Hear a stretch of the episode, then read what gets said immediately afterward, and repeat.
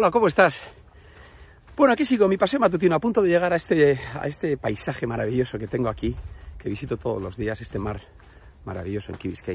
Mira, hoy venía con ganas de hacer una, reflexión eh, que yo a veces pienso que me repito más que las maracas de Machín. Yo no sé si lo he contado en alguna ocasión, puede ser que sí, pero me venía otra vez a la cabeza, ¿no? Eh, la, la importancia de distinguir en la vida los problemas de las incomodidades. El otro día lo hablaba con un amigo, ¿no? Me hacía, me hacía esta, esta distinción y me encantó, porque tengo la impresión de que muchas veces no hacemos el ejercicio de reflexionar realmente si lo que nos está aconteciendo es un verdadero problema o, por el contrario simplemente es una incomodidad, ¿no?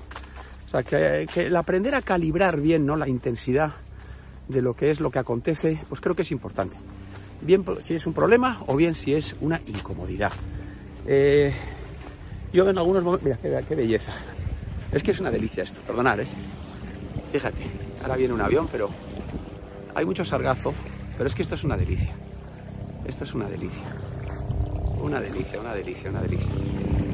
Bueno, a mirar un poquito por aquí. Decía eso, perdonad, que, que, yo creo que es muy importante, ¿no?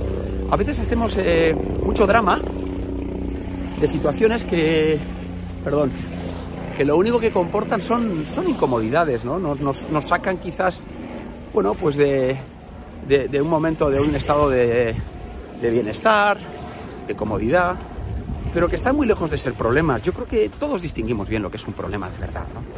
Pues eso, no hacer dramas de la vida, los problemas son problemas, las incomodidades, solo eso, incomodidades, que vienen y van. Bueno, que tengas un gran día, cuídate mucho, chao.